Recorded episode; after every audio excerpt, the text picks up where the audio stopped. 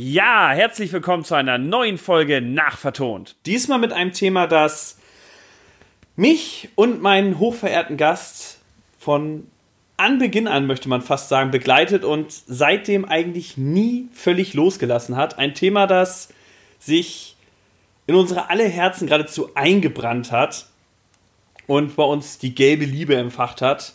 Die Rede ist natürlich von den Simpsons.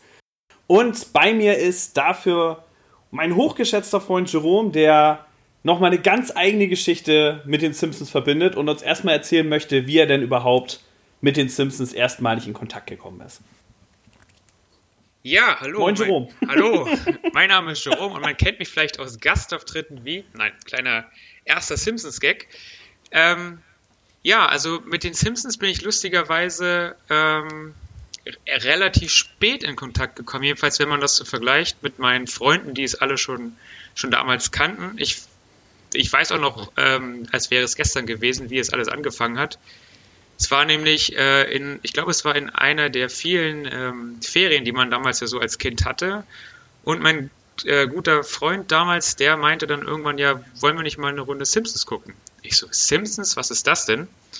Er konnte überhaupt nicht glauben, dass ich das gar nicht kenne.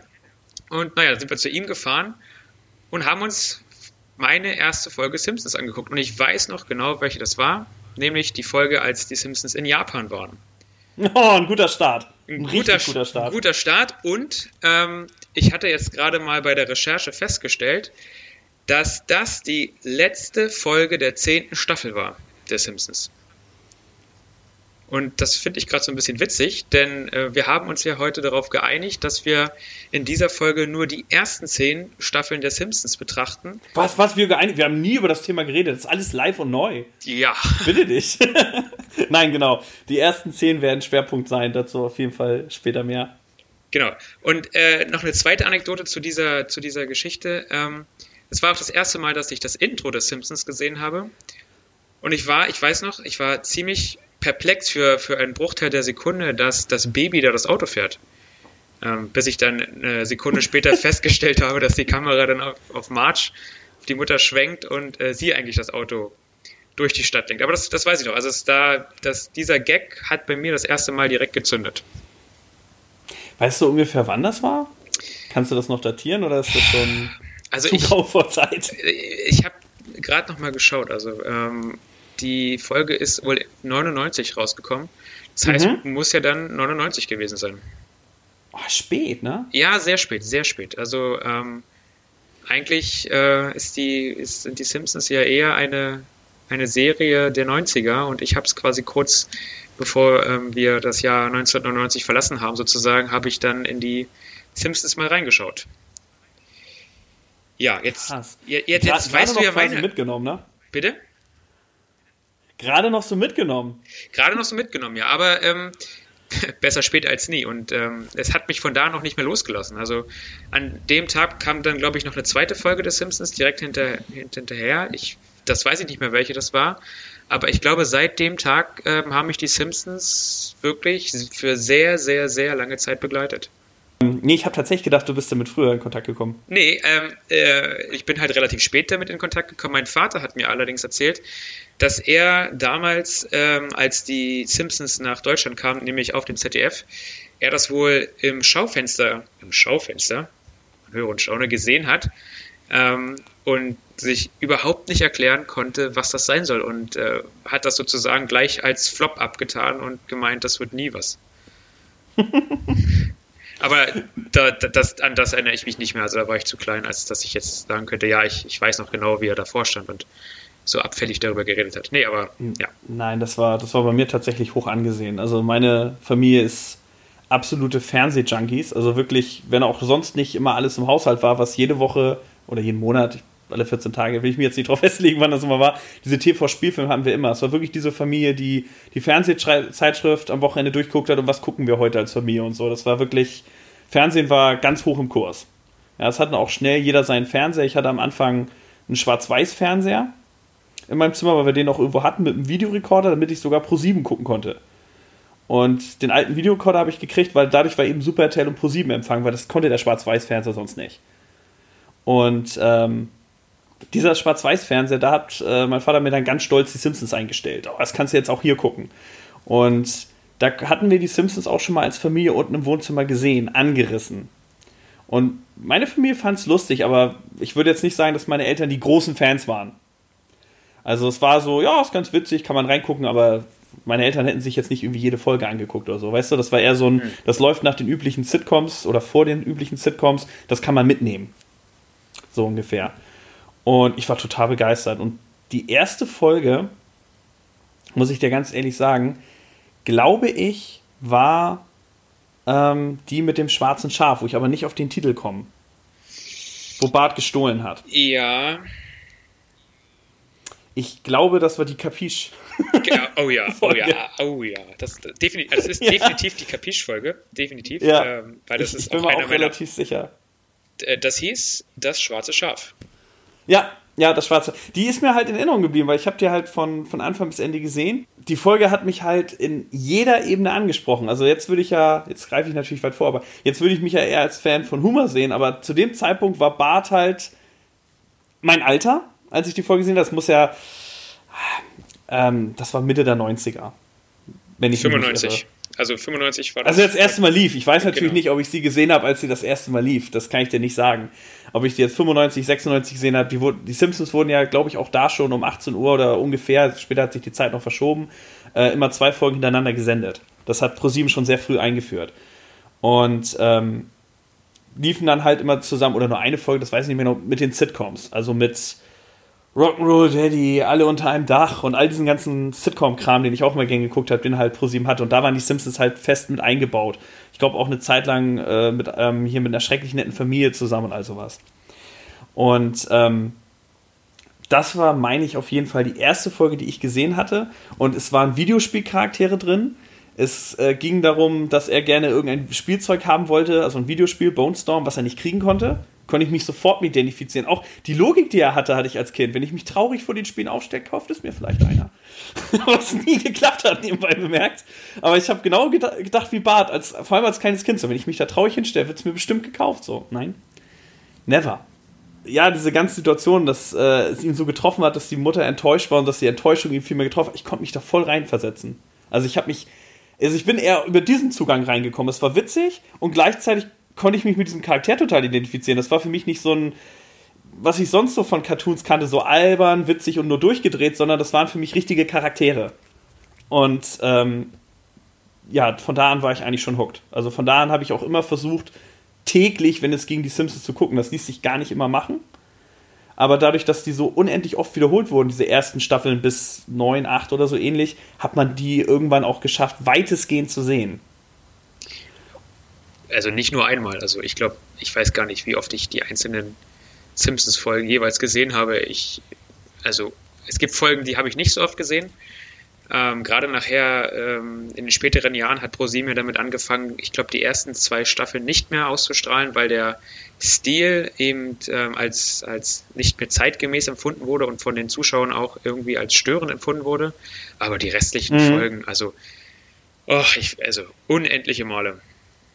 Genauso ist es nämlich. Ähm, ab den, also heute besitze ich alle DVDs davon äh, von 1 bis 10, das muss ich aus legalen Gründen sagen, weil in den 2000ern war das noch nicht der Fall und ich habe damals eine illegale Streaming-Seite genutzt, wobei damals war Stream ja noch Grauzone, äh, rechtlich, um tatsächlich diese ersten beiden Staffeln zu gucken, aus den Gründen, die du nennst. Denn die ersten beiden Staffeln kannte ich am schlechtesten. Ja. Ich kannte Staffel 7 und 6, hatte ich das Gefühl, konnte ich heute nicht mehr, aber damals wirklich die Folgen größtenteils mitsprechen. Und es ist auch jetzt noch so, dass ich meistens die Pointe schon weiß oder so, wenn ich eine Folge gucke. Und eins und zwei kannte ich praktisch gar nicht. Ja, das war immer so ein bisschen Verlust. Außerdem hatte ich nie die ganzen Clips aus der ähm, Tracy Ullman Show gesehen, wo die Simpsons ja ursprünglich herkamen. Yeah. Eben nur die Clips, die sie gezeigt hatten in dieser Sonderfolge, diese 137 oder was das war mit Troy McClure. Yeah. Die ist extrem geil und da zeigen sie ja tatsächlich diese Clips und die äh, Szenen, wo Mr. Burns von anderen erschossen wird und so. Und naja, all das, was, was als Bonusmaterial auch auf den DVDs ist. Aber jedenfalls, das alles habe ich damals erstmalig im Internet gesehen und so habe ich dann auch mal alle Folgen durchgucken können von den ersten Staffeln, weil, wie du sagtest, ähm, ich kannte eigentlich eher die weiteren Staffeln. Ich kann, die wurden auch meiner Wahrnehmung irgendwie total oft wiederholt. Also ich habe das Gefühl, die Folgen aus Staffel 7 habe ich so oft gesehen. äh, während ich aus den ersten Staffeln äh, einige Folgen wirklich nur ein oder zwei Mal gesehen habe. Ähm, ich bin mir gerade gar nicht sicher, ob ProSieben da wirklich einen Schwerpunkt auf eventuell Staffel 6 bis, bis 9 oder so gelegt hat. Als ich das damals dann so tagtäglich wie du auch ähm, auf ProSieben gesehen habe, ist mir das auch gar nicht so bewusst gewesen, dass das einzelne Staffeln sind. Für mich war das eine große Masse an Episoden. Also es war irgendwie mir nicht ersichtlich, ähm, dass das jetzt das Ende der Staffel 7 und die nächste Folge ist die erste der Staffel 8 ist. Also es, ähm, Nee, also wo die Staffeln anfangen und enden, habe ich auch nicht gewusst. Wobei ich schon immer jemand war, der früher immer den Videotext angeschmissen hat. Bei allem, was er geguckt hat, wie man heute nebenbei das Smartphone hat, so Second Screen und irgendwie auf Wikipedia den Schauspieler nachguckt und so, habe ich immer bei allen Filmen und allen Serien immer den Videotext angemacht, um mal zu gucken, von wann ist die Folge und so. Das hat mich immer interessiert. Bei allem, was ich geguckt hat am Film. Und deswegen hatte ich immer, also ich hatte immer ungefähr eine Ahnung davon, welche Folgen Neujahr waren durch das Datum, aber ich wusste nicht, wann eine Staffel anfängt oder endet. Das konntest du daran an dem Produktionsjahr ja nicht erkennen. Ne? Eine Staffel kann ja, eine neue Staffel kann ja noch im selben Jahr anfangen, nach dem Sommer. Richtig, genau. Das heißt, das, das war aussagelos, aber man hat es auf jeden Fall, finde ich, an der Qualität ähm, teilweise schon gemerkt. Also die 10 und nach 10 und so weiter sahen schon deutlich anders aus als die noch aus den 90ern, weil ich finde, also ich weiß jetzt nicht, ob ich Staffel 3 und 7 unterscheiden könnte als Beispiel. Vielleicht nicht. Aber was ich äh, unterscheiden kann, ist die, die deutlich nach 10 kommen, weil die sind schon computerkoloriert. Und ich finde, das siehst du. Die haben nicht mehr diesen lebendigen ähm, Farbstil. Wenn du verstehst, was ich meine. Ja, du kannst aber auch, äh, also die Staffel 1 sticht da auch ganz, ganz stark hervor. Im, ich würde sogar ja, sagen, im negativen gut. Sinne. Denn ähm, die, die, ein, einerseits ist, ja. die, ist, die, ist die Zeichenakribe und auch das, das, wie soll man sagen, die Eleganz ist da noch nicht so vorhanden wie in den späteren Staffeln und auch der, das Charakterdesign ist eben noch äh, nicht so tief wie in den späteren Folgen. Einmal das und ganz entscheidend Background. Also erstmal das Haus. Das ist das, was mir heute, wenn ich erste Staffel gucke, das Haus hat noch kein festes Setting. Da kann der Raum plötzlich neben dem Raum sein und das ist total unlogisch. Und das gleiche Wohnzimmer kann irgendwie in der nächsten Szene völlig anders aufgebaut sein. Also diese Logik, dass das Haus so klar aufgebaut ist, dass da das Wohnzimmer ist. Wir wissen, wenn du von, auf das Sofa guckst, links daneben ist die Tür, die in die Küche geht, rechts geht's in den Flur, weißt du, dann ist ja, die ja. Treppe hoch und ich weiß, ich weiß aus dem Kopf genau diesen Aufbau des Simpsons Haus und du merkst in der ersten Staffel, den hat es überhaupt nicht gegeben, den Aufbau.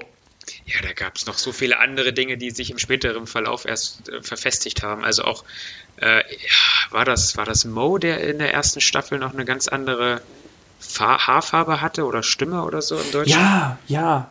Also, und Barney hat auch gelbe Haare teilweise und, und, so ein Oder so, genau. Also es ist, ähm, du merkst halt, das war noch, äh, waren die Anfänge.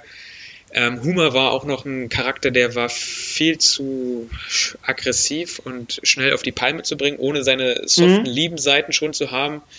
Ähm, ja. Ja, und er war auch noch mehr, also am Deutschen fällt das nicht so auf, aber ich höre ja auch jetzt in den DVDs immer die Audiokommentare im Englischen, hast du halt auch, dass seine Stimme mehr an Walter Matthau erinnert. Hello kids, look at there, the Great Canyon. So, so wie Humor heute überhaupt nicht mehr redet. Ja.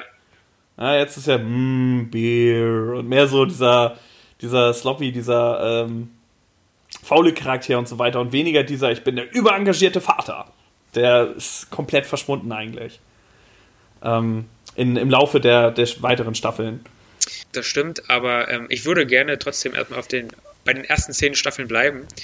Ähm, ich, bin, ich bin bei den ersten. Achso, okay. Ich, ich habe die zehn nicht verlassen. Ich weiß, was du, was du denkst. Du denkst schon an Jerk, äh, Jerkers Humor. Richtig, genau. Nee, nee, nee, da bin ich noch nicht. Wobei ich schon, wobei in einem Audiokommentar hatte der Showrunner mal richtig gesagt, dass der Hang zum etwas dümmer werdenden Humor ist auch schon in den ersten zehn. Das stimmt auch. Er ist in den ersten beiden Staffeln noch nicht, noch ein bisschen cleverer als in den folgenden, aber vollkommen richtig, nicht in den Ausmaße, was später kommt. Das, das, das war ja. Aber, aber wenn, wenn, wir schon bei den Figuren sind und bei den Charakteren, du hattest vorhin gesagt, du hast dich äh, bei deiner ersten Episode sofort mit äh, Bart ähm, ja, äh, ganz stark assoziieren können. Lustigerweise, ich weiß gar nicht, ob das vielleicht daran liegt, dass ich das alles etwas später gesehen habe, aber für mich war Bart nie das Highlight. Mhm. Äh, ich konnte, und ich habe ich hab das auch erst später erfahren, dass äh, anfangs auch in Amerika ja, alles sich um Bart, Bart gedreht hat. Also das das war mir, das war mir persönlich erstmal nicht erklärlich und war für mich auch eine totale Überraschung, als ich das dann gelesen hatte. Ja, das war, ähm, ist tatsächlich so. In den ersten Staffeln Do the Bartman, die ja. große Nummer. Und äh, die Butterfinger-Werbespots, die wir ja gar nicht gekriegt haben. No one lays a finger on my Butterfinger. Ja, diese Schokoriegel, die er vermarktet hat mit witzigen Werbespots. Und genau, das ganze Marketing war auf Bart ausgelegt, der der totale Star war, weil er war halt ein rebellisches Kind und das war, war tatsächlich, wenn man drüber nachdenkt, ungewöhnlich. Weil wenn du es als Sitcom so siehst, als amerikanische Serie, die Kinder waren eigentlich immer die lieben Braven und total langweilig in solchen Serien. Ja, ich erinnere an ähm, Alf. So, oh, hm? An Alf. Also für mich ist Alf so die Serie, wo ich also tut mir leid, also das ist, das, die Familie ist ja so brav und alle haben sich so lieb. Ich liebe Alf und ich finde es großartig, dass die Familie so ist, weil dadurch, das ist der Kontrastpunkt zu Alf, aber. ja, also Alf, also ich, ich mag die Serie ja. auch, also, oder ich. Ja, ja, aber ich, ich weiß, was ich du meinst. Ich kann sie Alf, mir heute nicht mehr angucken. Ja. Es, ist, es, ist, es wird mir nach, einer zweiten, nach der zweiten Episode wird, wird das unerträglich und ja, du hast recht, da ist. Ich, ja, ich sehe es halt anders. Ja ich sehe es anders. Ich finde es gerade gut, dass es diese Klischee-Standard von mir ist und Alf da so reinkracht, als wenn er sagen würde, diese Art von Sitcom versuche ich ein bisschen kaputt zu machen. Aber gut, ähm, bei, ja, bei Bart, genau, Bart ist da halt ein krasser Kontrast. Dieses, äh, ja, Daddy, alles, was du sagst, ist toll, du bist mein Vorbild, davon ist Bart völlig weg. er nennt seinen Daddy ja nicht mal mal Daddy. Befreiend, glaube ich. Er nennt ihn. Ja, stimmt, er sagt nur Humor, schon als kleines Baby. Ja. Sagt Daddy, der Humor. und, und, und, das ist halt auch so ein. Ja, stimmt. Also so, so diese, diese kleinen Witze, die so drin sind und diese kleinen Nuancen, die dir schon, schon die, das Beziehungsgeflecht nahelegen. Das, du, also ich finde das auch immer so herrlich, wenn Lisa und Bart über ihre Eltern sprechen und Lisa immer Dad sagt, aber Bart mhm. konsequent bei Humor bleibt. also, ach, herrlich, herrlich ich, ich weiß gar nicht, wie ich reagieren würde, wenn ich, äh, wenn, wenn ich jetzt meine, wenn meine Kinder mich nicht ähm, also Papa oder so nennen würden. Das wäre. ja, es ist, es, es ist eine extreme Respektlosigkeit, die man halt auch, äh, glaube ich, damals auch überhaupt nicht gewohnt war. Man muss ja überlegen, so die ganzen Sachen, die wir heute kennen, American Dad, South Park und so, das war alles in weiter Ferne. Das gab es alles nicht und im Endeffekt waren Kinder so nicht. Also als Beispiel jetzt Tick, Trick und Track waren mal fies zu Onkel Donald. Aber das waren seine Neffen. Ja. Und es gab es nicht, dass, deswegen war er auch extra Onkel. Weil man damals der Meinung war, ja, zu deren Vater dürfen die Kinder nicht so frech sein, als man das in den 30ern, 40ern sich überlegt hat. Und äh, die Simpsons waren wirklich, ähm, als die 89 dann als Serie rauskam, auch in den USA wirklich äh, galten als verrohnt. Also es gibt ja nicht umsonst die Folge, wo Präsident George Bush vorkommt, weil Bush ja wirklich in der Rede gesagt hat im Wahlkampf, wir brauchen mehr Familien wie die Waltons und nicht wie die Simpsons. Also die Simpsons galten wirklich so als Inbegriff der schlechten amerikanischen Familie. Was, wenn du heute die Folgen guckst, verglichen mit dem, was wir heute so als Serien haben, sind die Simpsons relativ brav. Ja, gerade, also eigentlich ist ja nur, wenn man so will, ist ja nur Bart so ein bisschen, ähm, lehnt sich so ein bisschen gegen, gegen, ja genau, lehnt sich so ein bisschen auf gegen seine Eltern.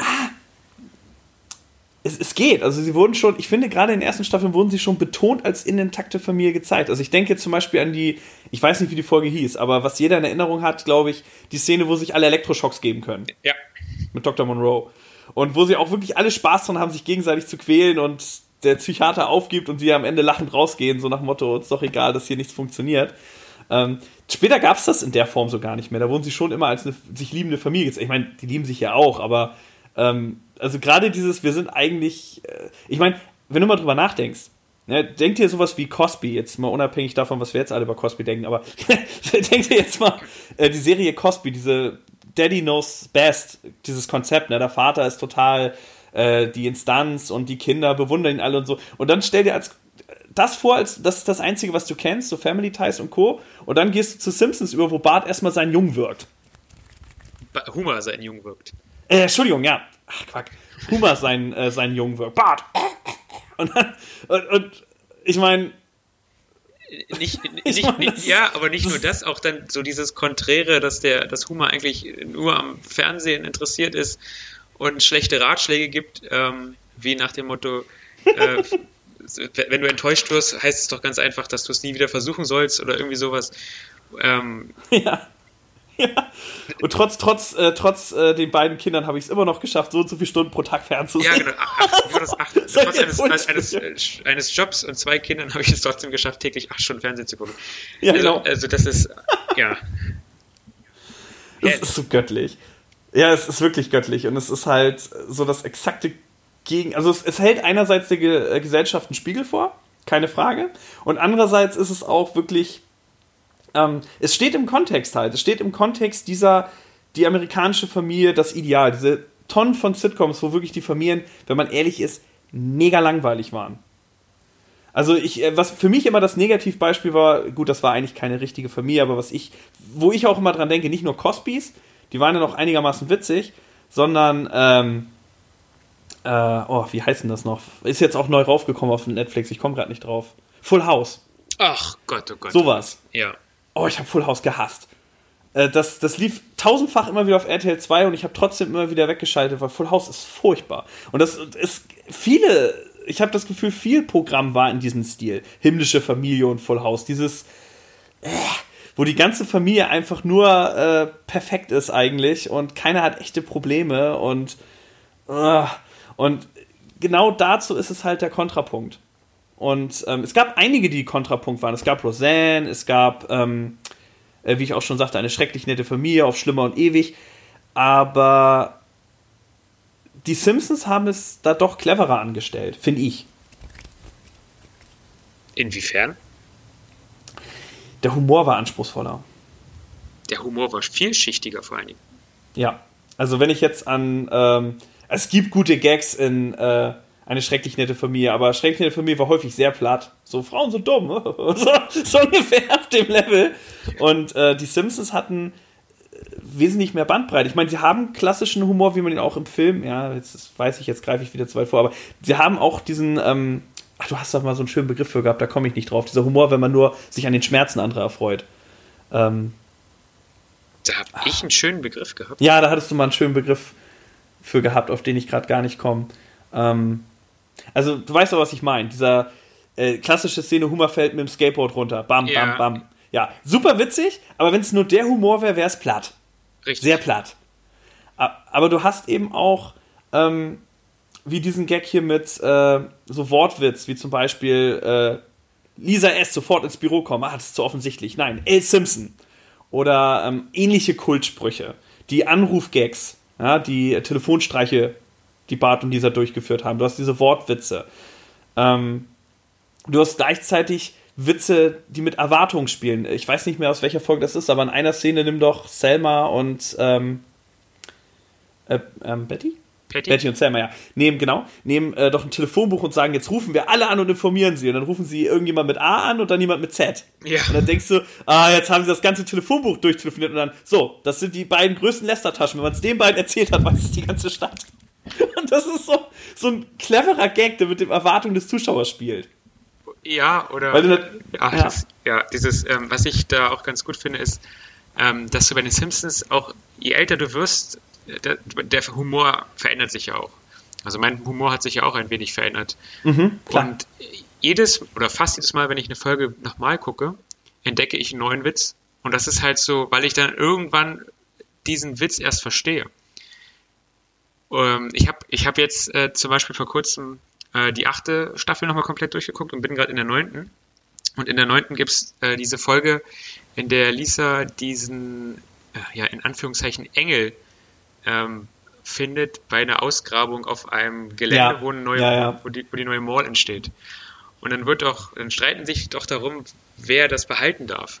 Ähm, und dann wird Lionel Hutz gefragt, der Musteranwalt, uh, und ich habe das im Englischen gesehen und im Englischen ähm, gesagt hat er dann sowas wie, ähm, da muss ich mich auf den Fall Finders versus Keepers berufen, wo, wo ich dachte, das ist den habe ich vorher noch nie wahrgenommen, diesen Witz. Aber Finders vs. Keepers ist, ähm, fand, ich, fand ich genial.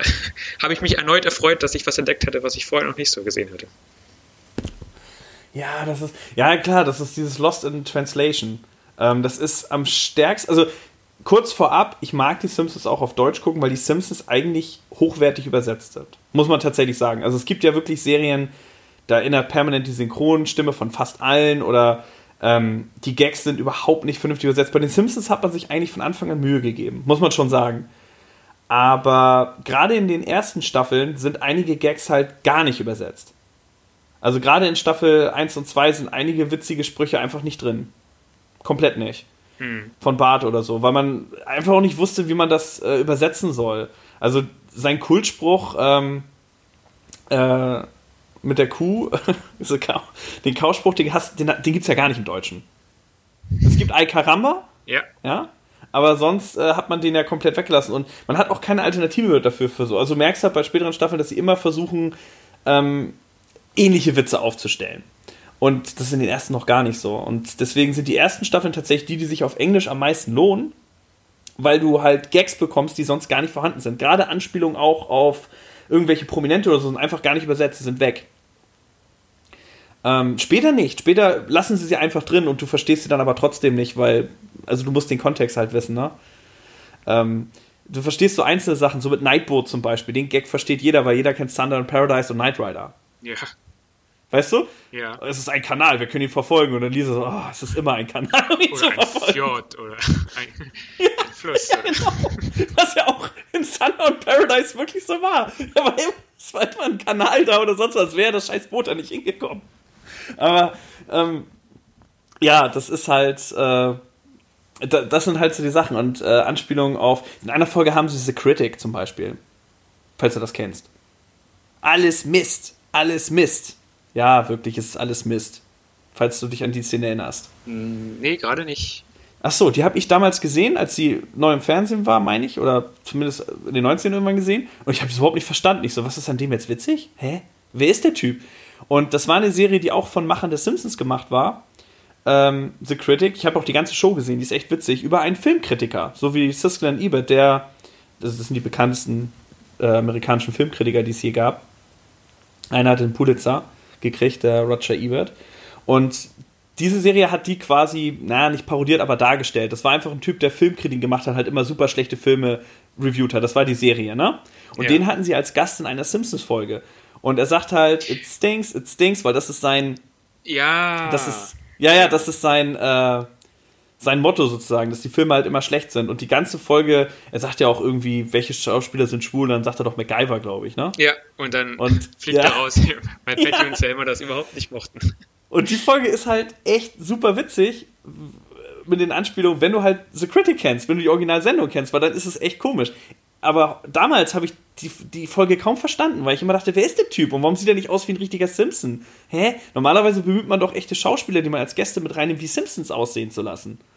Und den haben sie halt so aussehen lassen, wie er in seiner Serie gezeichnet ist. Aber ja, das sind so diese Sachen. Also wenn ich jetzt die Folgen gucke, sehe ich halt äh, Dinge und Anspielungen, äh, die ich überhaupt nicht verstanden habe. Oder wo Bart, ähm, ich habe nichts gemacht, sagt die Folge, und er bei Conan O'Brien eingeladen ist. Mhm. Und dann tanzt er doch und Conan zu ihm nur, ich darf tanzen. Ja. Es ist halt super witzig, jetzt wo ich halt Conan O'Brien kenne, weil und, äh, dass er halt seit Folgen immer so übertrieben getanzt hat an Schnüren, also was, dafür ist auch bekannt. Damals hatte ich keine Ahnung, wer Conan O'Brien sein soll. Ich konnte mit der Szene nichts anfangen. Null. Also mir hat früher einfach der Kontext gefehlt zur amerikanischen Popkultur. Gänzlich. Ja, das ist, ähm, und trotzdem hat man ja das, äh, hat es die Serie geschafft, also nicht nur in Amerika erfolgreich zu sein, sondern eben auch weltweit. Und das meine ich eben. Du hast eben nicht nur Witze, die auf einen bestimmten Humor oder auf eine, auf ein, ich sag mal, Universum zielen, sondern in jeder Folge hast du eigentlich so viele Schichten an Witzen, dass jeder etwas für sich findet, was er daran lustig findet und warum er dran bleibt. Und das ist die große Kunst. Das ist halt das, weswegen, äh, wenn wir von den, also wir haben ja gesagt, die Staffel 1 bis 10 quasi, also so die, die 90er Jahre, 80er Jahre, 89 fällt ja mit rein, also die legendären Simpsons, sag ich jetzt mal, wenn man von den Klassikern äh, ausgeht, äh, was tatsächlich die, diese Staffeln auszeichnet, dass es eben ähm, so eine hohe Gagdichte ist und diese Gags auch so durchdacht sind. Und es gibt ein, auf YouTube kann man das auch sehen, Conan O'Brien war ja in den ersten Staffeln, das passt also, dass ich ihn erwähne, äh, einer der ähm, Autoren, der Gag-Autoren, der heute sehr, sehr bekannt ist und der hat dann auch äh, viele der ehemaligen Autoren eingeladen in einem Interview. Ich weiß nicht, ob du das mal gesehen hast. Auf Englisch und mit denen, äh, natürlich auf Englisch, logisch, ähm, diskutiert er dann über die Zeit damals, wie das war in den Autorenräumen, wie sie da gesessen haben, wie es war, wenn Prominente kamen und so. Und äh, hat dann ja auch gesagt, äh, irgendwie, was waren das, 18 Prozesse musste ein Gag durchlaufen und wenn es beim 36. Mal nicht lustig war, hat man den Gag weggeworfen. Richtig, ja.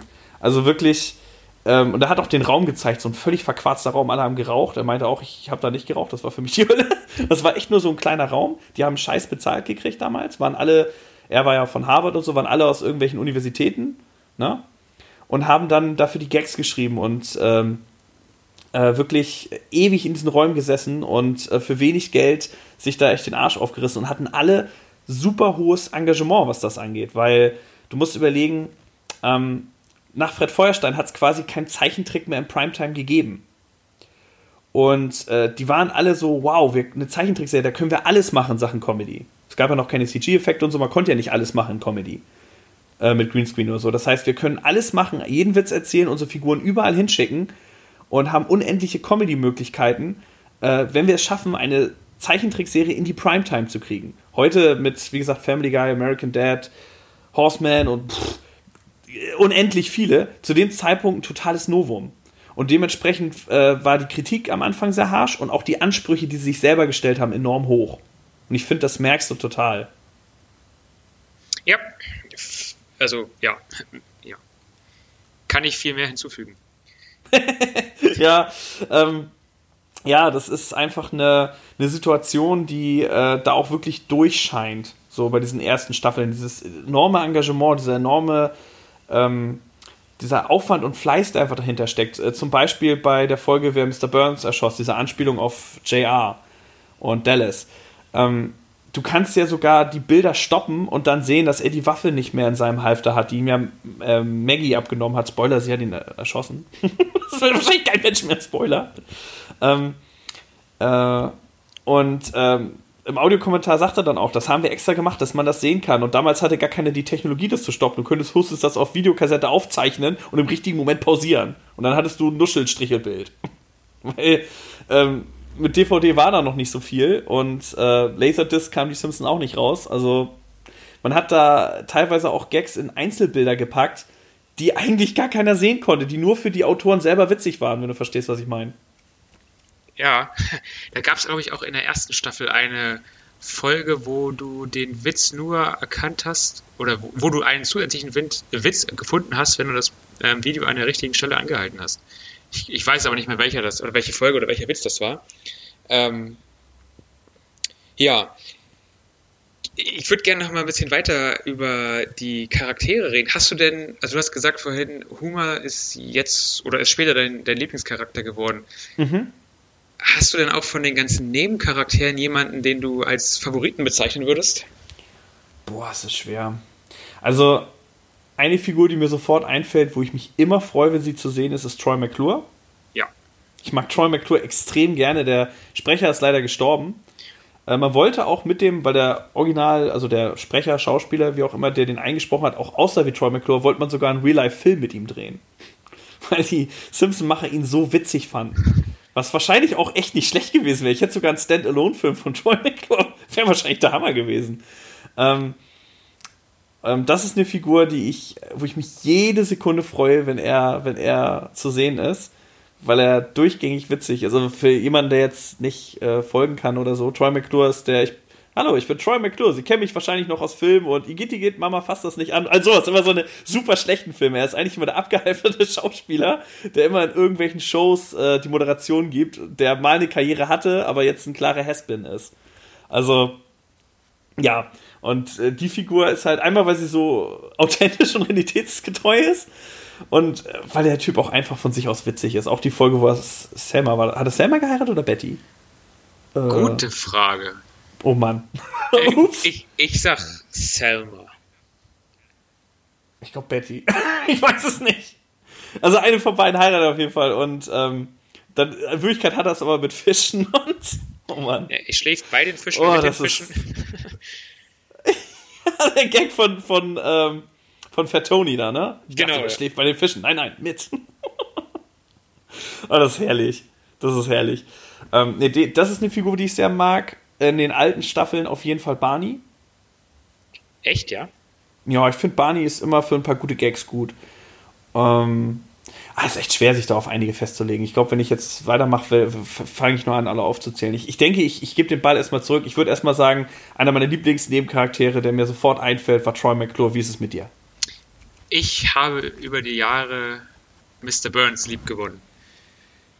Weil der einfach durch, durch sein Alter, also sein Alter ermöglicht den Machern eben Gags zu machen, wo ich, wo ich, also wo ich jetzt inzwischen auf dem Boden liege äh, mir fällt da zum Beispiel ein, als er ein Paket mit einem, ich weiß gar nicht mehr, was das für ein Flugzeugtyp war, aber ein sehr alter Flugzeugtyp nach, äh, in die preußische Botschaft nach Siam schicken wollte. Und der Post, Postbeamte erstmal das Buch rausholt, um zu gucken, wo Preußen oder Siam liegen. Ähm, oder wo er, wo er den, den, seinen Mitarbeitern da irgendwie 5 Cent gibt und sagt, hier, macht euch einen schönen Nachmittag in der Kneipe und ach, herrlich. Also, ähm, nee, aber das ist, das kann ich nachvollziehen. Ähm, Conan O'Brien hat halt tatsächlich auch gesagt, das passt. Der hat gesagt, das ist sein Lieblingscharakter, für den er am liebsten geschrieben hat. Weil er konnte ihn so lächerlich, also ridiculous old machen. Also wirklich, dass er sich an Zeiten erinnert, äh, was überhaupt nicht mehr möglich sein kann. Und ähm, Baseballkarten und so. Und ich denke auch bei, ähm, bei Mr. Burns, mein, ähm, mein Lieblingsding ist hier, wo sie nach Kuba reisen mit der eine Trillion Dollar Note. Und dann irgendwie, Batista ist abgesetzt worden? Haben Sie das gewusst? Und ich hatte keine Ahnung. Batista war irgendwie in den 20ern oder 30ern vor Castro. Also. Er hat, er hat ja auch irgendwie zum letzten Mal auf seinen Börsenticker 1929 geschaut und war dann völlig. Ja, stimmt, vor dem Crash. Ja. Hat er noch so einen Original-Ticker da so stehen. Und das ist so herrlich. Das ist so auch mit seinem Auto, mit seinem Petroleum-Auto, mit dem er durch die Gegend fährt und so. Ja. Ähm, oh. Also das ist, der ist mir über die Jahre mehr und mehr ins Herz gewachsen.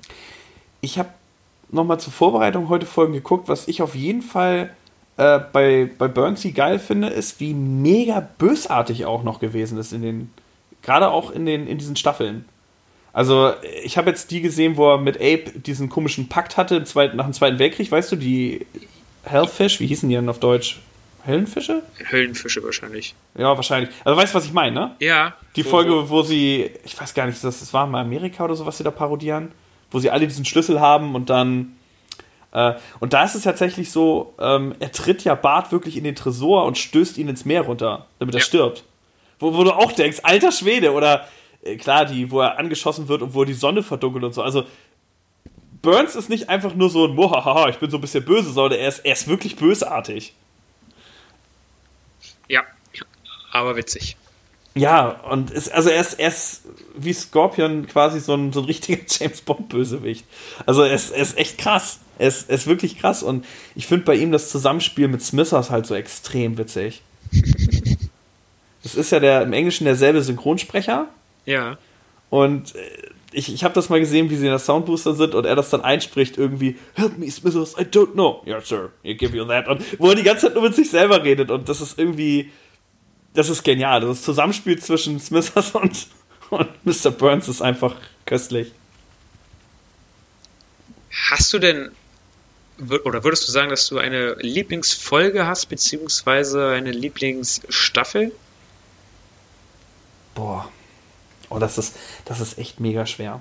Bei vielen Serien ist das nicht so schwer, weil meistens hast du so eine Handvoll oder weniger richtig gute Folgen, die du über alles liebst. Und wenn die dann sich in einer Staffel überwiegend befinden, dann ist es die.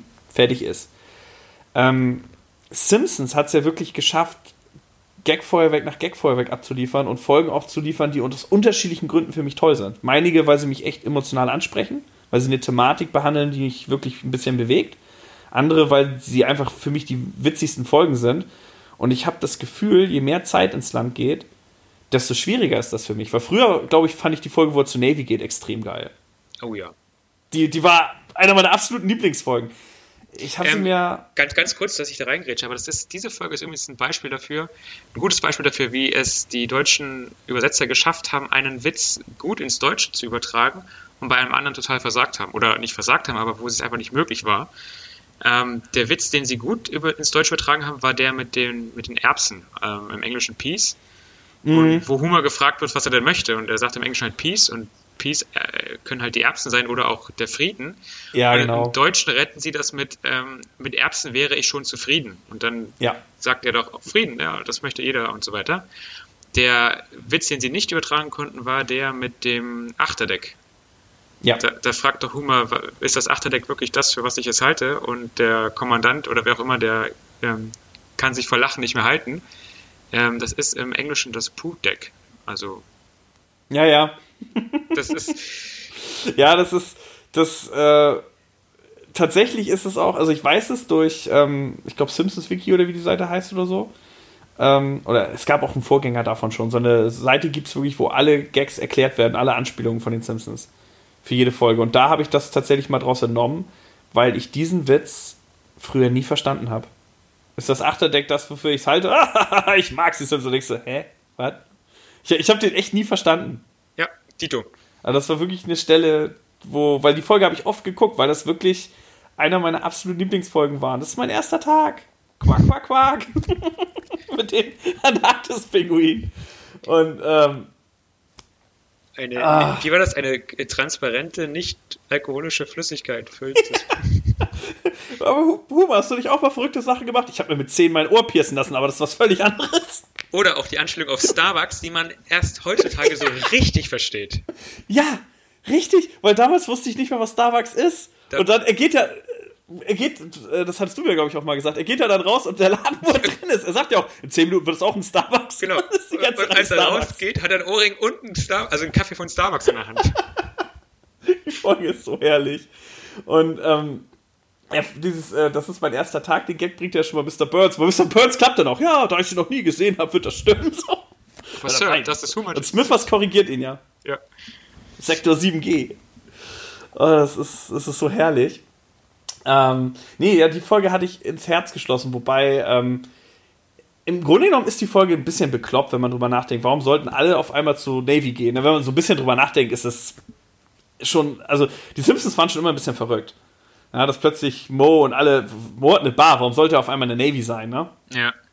Also das ist, die Folge ist schon, äh, aber sie rettet sich dadurch, dass sie wirklich so viel clevere Gags hatte. Und ich meine, wie oft habe ich dieses Meme mit Nukular gesehen im Studium?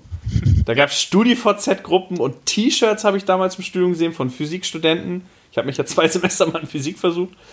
Ähm, und äh, das, das, das hatte so einen Kult mit dem Nukular. Ähm, es ist einfach eine sehr clever geschriebene Folge und ähm, ja, lange Zeit war das meine absolute Lieblingsfolge, aber da könnte ich mich jetzt nicht mehr, wenn ich ehrlich bin, drauf festlegen. Weil ich habe ähm, in Vorbereitung hierauf mal geguckt, welche Staffel ich denn präferieren würde. Und ich glaube, es ist die siebte. Wenn ich so das äh, Beipackheft der DVD von der siebten mitnehme, da sind super viele gute Folgen drin. Aber ehe ich jetzt das noch äh, aushole, will ich auf jeden Fall den Ball nochmal zurückspielen und dich fragen, was für dich denn vielleicht damals oder jetzt oder generell äh, eine Lieblingsfolge wäre. Also meine Lieblingsfolge war ganz lange Zeit die, in der sie nach New York fahren. Mhm.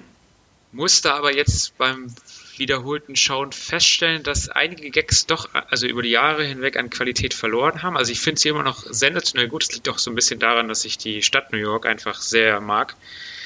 Aber es gibt meiner Meinung nach inzwischen Folgen, die ich viel lieber schaue. Zum Beispiel finde ich die Folge mit dem Revolver einfach super. Also da ist die Gagdichte so hoch, auch wenn ich die, auch wenn ich viele davon schon kenne und auswendig kenne, aber die hat so ein bisschen gerade, ja, Platz 1 bei mir, würde ich sagen, aktuell. Das ändert sich aber auch immer wieder. Also es ist halt, ähm, Also die Revolver-Folge, damit ich jetzt richtig im Bild bin, ist äh, die, wo, wo noch dieser Sicherheitstyp ins Haus kommt und er meint, sie können keinen Preis auf die Sicherheit ihrer Familie setzen und er, tja, da habe ich auch gedacht, aber jetzt stehen wir ja beide, ne? Und ihn rausschmeißt. Richtig, genau. Das ist einer der besten Gags tatsächlich der Serie. Und dann auch, wo er die Waffe kauft und irgendwie, ja, aber sie müssen erst eine Woche, was sollst du, eine Woche warten? Und wie lange ist er warten? ich glaube, drei Tage muss er warten. Drei Tage, ja. Und Ich bin jetzt verrückt und will meine Waffe und so. Ich werde sie umbringen, ja, aber tun sie noch nicht. Sie haben noch nicht die Waffe oder so. Das ist, ist extrem witzig. Und auch um Helikopter abzuschießen, wird ihm auch was angeboten. Also es ist halt eine sehr. Ich glaube, der Gag ist, die Folge ist vor allem deshalb gut, weil diese ganze Thematik um die Waffe so zeitlos ist. Da in den USA hat sich ja nichts geändert. Ja, richtig. Ähm, ich, ich, übrigens kommt in der Folge auch ein Witz vor, der mit den Erwartungen der Zuschauer spielt, denn nach drei Tagen steht er ja so quasi, äh, rüttelt er ja an der Tür, dass er endlich in diesen Laden, in diesen Waffenladen rein möchte, um dann endlich seine Waffe in Empfang zu nehmen und ähm, dann schließt der Verkäufer auf, Huma rennt rein und zwar durch auf die Toilette. Also er hat dann nicht gerüttelt an der Tür, weil er die Waffe haben wollte, sondern weil er auf Toilette musste. Und das ist so. Oh, ja, das, stimmt, das, stimmt. Diese Liebe zu dem Detail, das, ach herrlich, herrlich. Ja. Ähm, ja, stimmt. Ja, nee, die, aber die Folge, die Folge ist wirklich cool. Auch wo die Waffe dann, wo dann alles mit der Waffe hin und her ballert und später begeistert sich March für das Ding und haben sie noch nicht auf die Bürgerwehr oder verwechsel ich da jetzt zwei Sachen? Nee, die Bürgerwehr haben sie in der Folge, äh, haben sie nicht in der Folge. Die kommt erst später. Ah, die kommt mit dem Dieb, mit dem Richtig, T. Ja, stimmt, richtig. stimmt.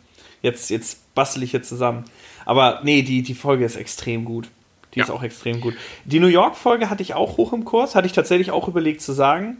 Ähm, aber insgesamt ist die, also ja klar, äh, dieses komische Zeugwasser, ich habe vergessen, wie es hieß, Haschka-Dings da, was hat Kalaufgalosch. Ich, ich nehme den Krappensaft. genau, Kalauf. Kalaufgalosch. Also. Haben Sie auch eine Toilette, Toilette da drin? Nur Kalaufgalosch.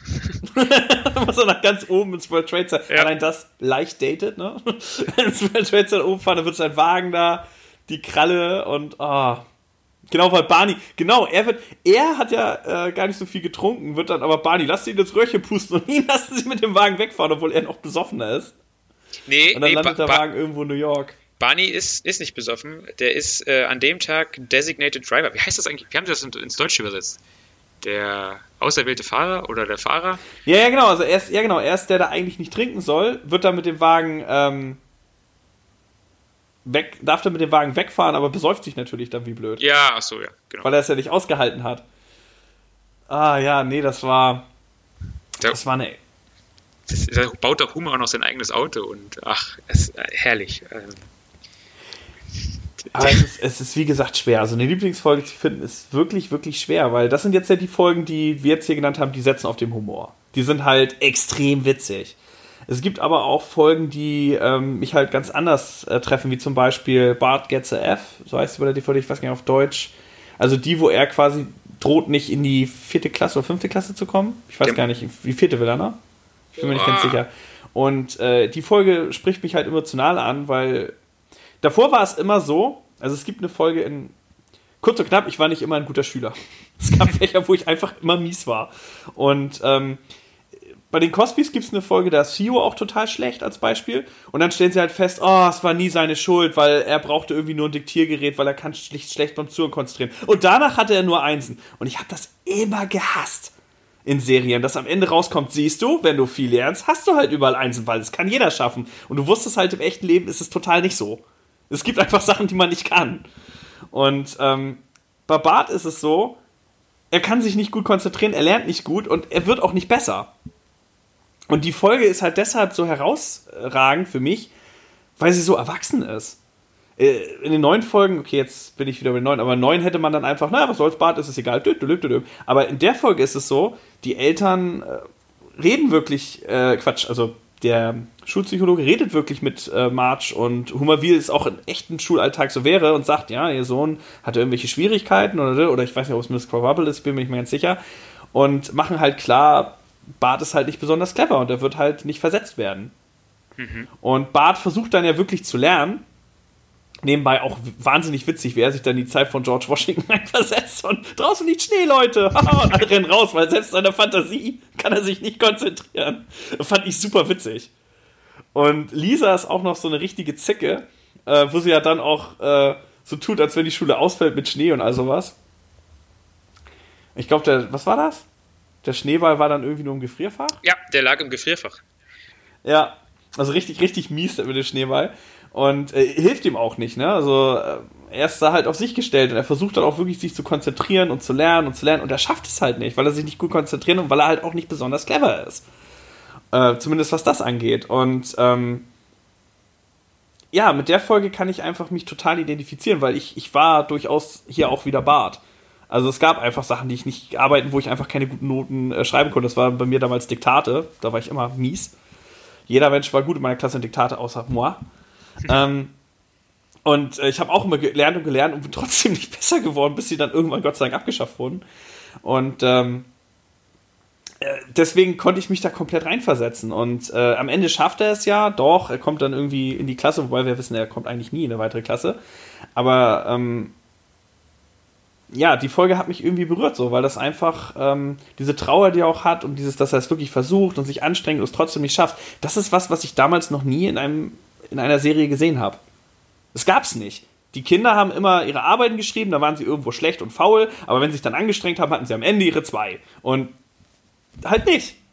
Äh, in der Folge wird halt klar gesagt, nee, du kannst nicht immer alles schaffen und du, er hat zwar bestanden am Ende, ähm, aber auch nur, weil er halt über andere Wege das so ein bisschen ausgleichen konnte, weil er ja doch ein ganz gutes Wissen hatte, aber er hätte diese Arbeit nicht geschafft. Und weiß ich nicht, das hat irgendwie einen Eindruck bei mir hinterlassen. Es gibt so einige Folgen, wie äh, Hummer seine Mutter trifft und sie ihn dann wieder verlässt, was ich auch super traurig finde. Und ähm, ja, da sind so einige Folgen dabei, die halt auch so ein bisschen was fürs Herz waren, weißt du? Die ja. ich auch sehr mag, die aber halt eine ganz andere Kategorie sind. Das sind definitiv nicht die witzigsten Folgen.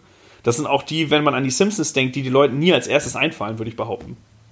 Es gibt eine Folge, die ich auch jetzt als nicht sehr witzig empfinde, sondern da kann ich mich auch wieder gut hineinversetzen, in diesmal Bart. Ähm, nämlich in der Folge, ich weiß gerade gar nicht, wie die heißt, ähm, mit wo Homer in die Klapsmühle muss und dort Michael Jackson trifft. ja, das ist für mich der beste Gastauftritt, den es gab bei den Simpsons. Und äh, am Ende, äh, dass Bart sozusagen Lisa diesen Song schenkt zum Geburtstag. Lisa, das, it's your birthday. Genau. Happy Birthday, Lisa.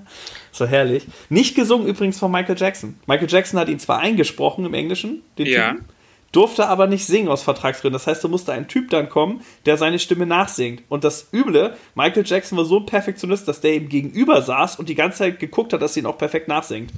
Und alle Simpson-Autorenteam meinten nur, uns hat der Sänger, der ihn singen musste, so leid getan. Mhm. Da musste Michael Jackson imitieren und die ganze Zeit sitzt er ein kritisch guckender Michael Jackson gegenüber. Also ganz, ganz krass verrückte Geschichte. Aber Wahnsinn, dass Michael Jackson das damals gemacht hat, weil der war zu dem Zeitpunkt der absolute Superstar. Die Simpsons, das war ja noch in den frühen Staffeln, die waren noch gar nichts eigentlich. Und aber Michael Jackson war ein riesen Simpsons-Fan und hat quasi gesagt, ich würde voll gerne mitmachen. War ganz ungewöhnlich. Normalerweise mussten sie die Stars ja immer bitten damals. Ja, lustige Anekdote. In der achten Staffel ist das, glaube ich, gibt es doch die Folge äh, quasi Akte X, wo sie mit Akte X ja, ja. zusammenkommen. Und ähm, im Bonusmaterial der DVD heißt es auch, dass die Simpsons-Macher einfach große Akte X-Fans waren, als, als Akte X noch gar nicht so groß war mhm. die einfach ja, beschlossen haben, nun mal, lass uns da einfach mal eine, eine, Folge über Akte X machen. Und auch da spielen ja äh, Scully und Mulder mit, also ähm, äh, mhm.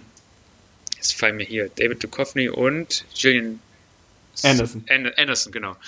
Ähm, ich, ich, kann mir, ich weiß gar nicht, ob sie das, ob, ob, ob das später überhaupt möglich gewesen wäre. Also das war für mich halt auch so eine Sache, die ich nicht wusste, dass die Simpsons-Macher einfach große Akte X-Fans waren war mir tatsächlich auch nicht bekannt. Also für mich war es damals äh, logisch, weil Simpsons, für mich, meine Logik, weil äh, tatsächlich ja äh, Akte X und Simpsons auf dem gleichen Sender liefen, im Nachhinein dumm, weil es sind ja die deutschen Sender, aber tatsächlich war es auch in den USA so, beides lief auf Fox, wenn ich mich nicht irre. Und dadurch äh, war das eine leichte Kooperation. Und meine, also ich habe eine große Schwester und die hat tatsächlich damals auf VHS alle Akte X-Folgen aufgenommen, hatte also die ganzen Sockenschublade quasi voll mit, äh, mit VHS und die hat diese Folge als einzige Simpson-Folge auch aufgenommen, weil das für die so ein Highlight war, äh, dass die die echten Sprecher hatten. Das waren ja auch im Deutschen die echten Synchronsprecher. Ja.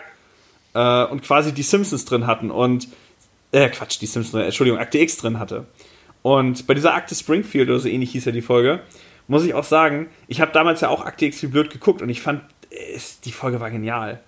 Alleine wie, wie äh, der Duchovny dann da steht, äh, wo da steht und die Wahrheit ist irgendwo da draußen. Im Hintergrund schleppen sie den Orca-Wal. Verdammt, die, die FBI-Leute. Das ist so. Die, die, Folge ist so klasse und auch wo sie dann, wo Chewie dann auch am Ende ist und alle halten Hände und singen und mit Mr. Burns mit als Alien, ne? Ich bringe euch Liebe, er bringt uns Liebe, tötet ihn.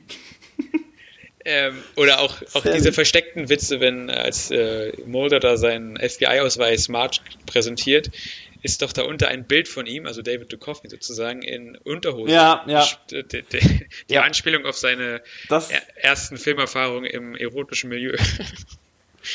Ach, daher. Da, ja. Nee, das war mir nicht bewusst. Ich dachte, das ist einfach nur so ein Nonsens-Gag. Nein, der David Duchovny hat doch seine Filmkarriere in etwas ähm, in Filmen gestartet, die weniger Kleidung benötigten.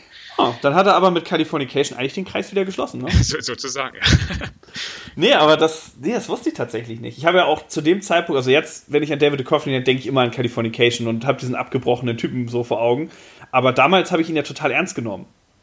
Ähm, und äh, ich fand, ich fand halt äh, bei dieser äh, Active Springfield-Folge, ähm, also eine Szene, die du vielleicht nicht mehr in Erinnerung hast, die ich mega witzig finde, die ich auch erst jetzt witzig finde, wo ich halt des Englischen mächtig bin, also noch witziger, ich fand sie schon damals witzig, ist die, wo Mo am Lügendetektor ist.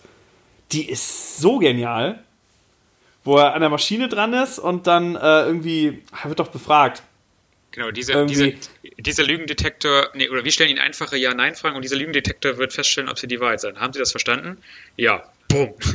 Meinst du nicht? das war Humor. Das ist schon ein guter Gag, aber ich finde das tatsächlich ohne Scheiß von, von Mo besser, wo da irgendwie die Frage ist, wenn Sie mich entschuldigen, ich habe ein heißes Date. Äh, ja, genau. Äh, naja, ich, ich bin mit dem, was war das? Victoria's Secret Katalog. Nee, den Sears-Katalog. Also deren Karstadt-Katalog nur, weißt du? Und, und, dann irgendwie, ich weiß nicht, was das soll, ich verdiene das nicht. Nö. Nee.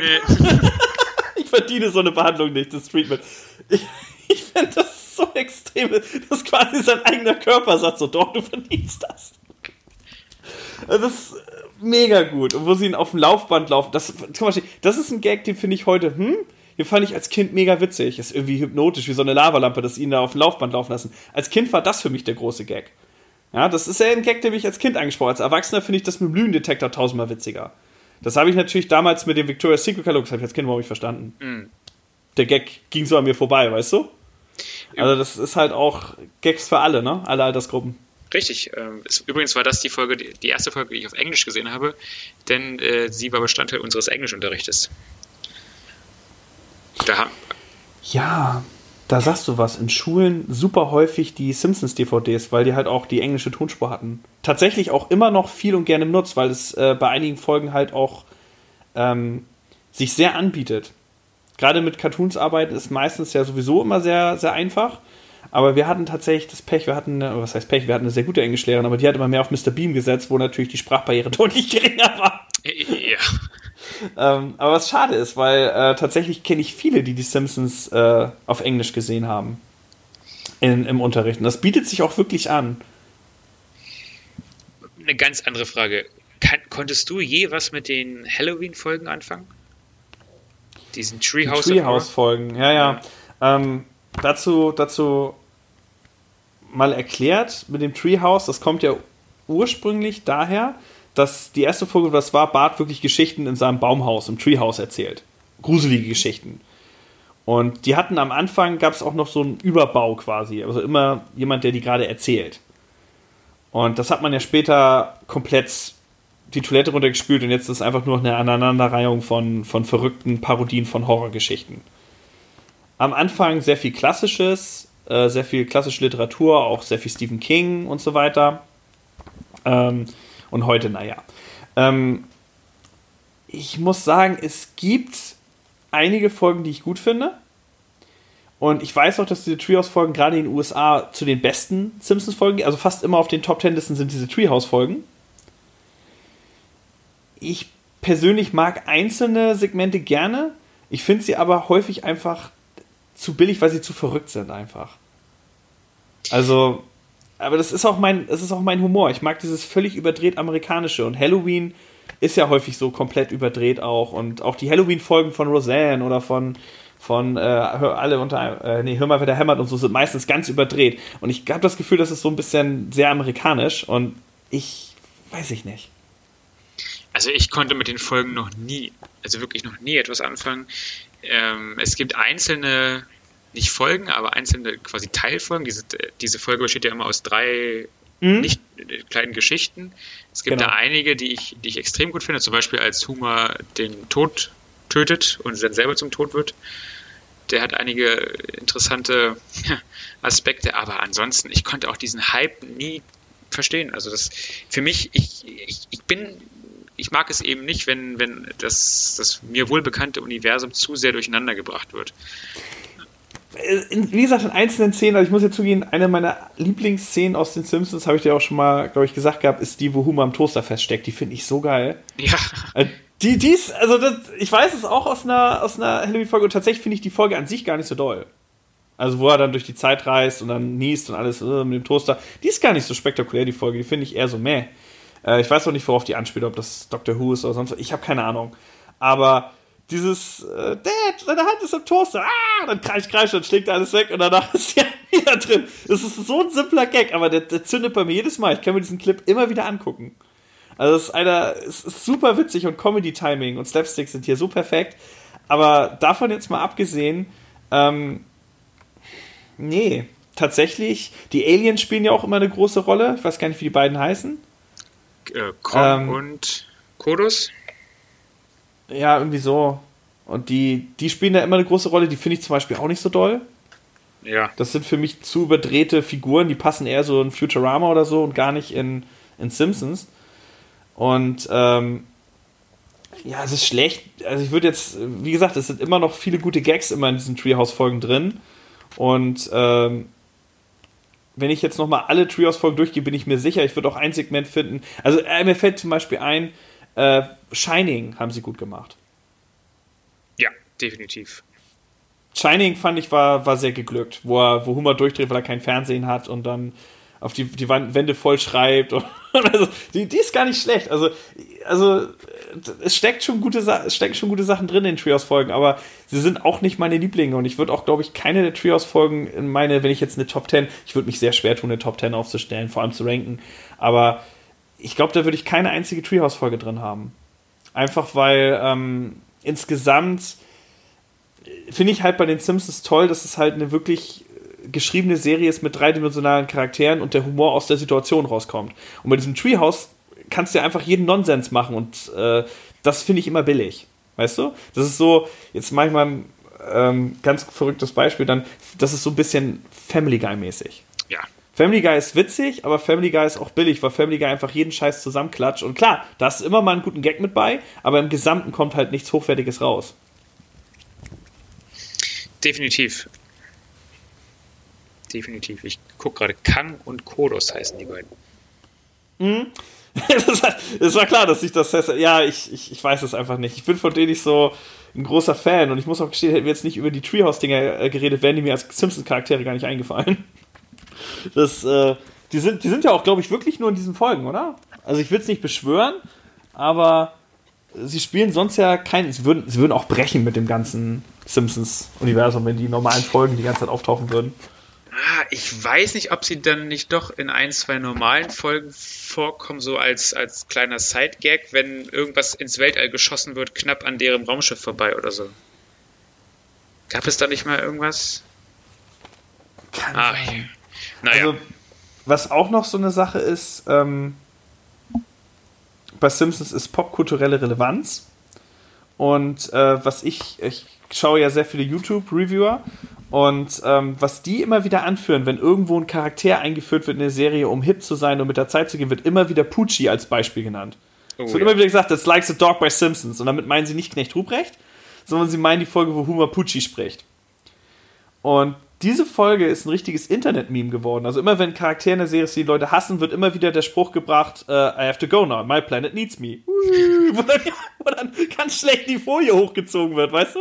Ja. Und, so, ähm, und das ist richtig ein Internet-Meme geworden und so der Inbegriff von so entledigt man sich einen unbeliebten Charakter in einer Serie. Und so wird auch abgerechnet mit dieser Figur. Auch Krusty so. Es gibt ja Situationen, da kommen solche Charaktere wieder. Und deswegen habe ich hier einen Vertrag, dass er nie, nie, nie wiederkommt. Dann kommt da extra so ein Anwalt in die Sendung. Ja, er kann nie wiederkommen. Das Beste an der Szene ist, wie das ganze Publikum, also bestehend aus Kindern, völlig ausrastet vor Freude. ja. ja, aber das, ähm, ja, es war jetzt ein verrückter Exkurs, aber das ist halt äh, so.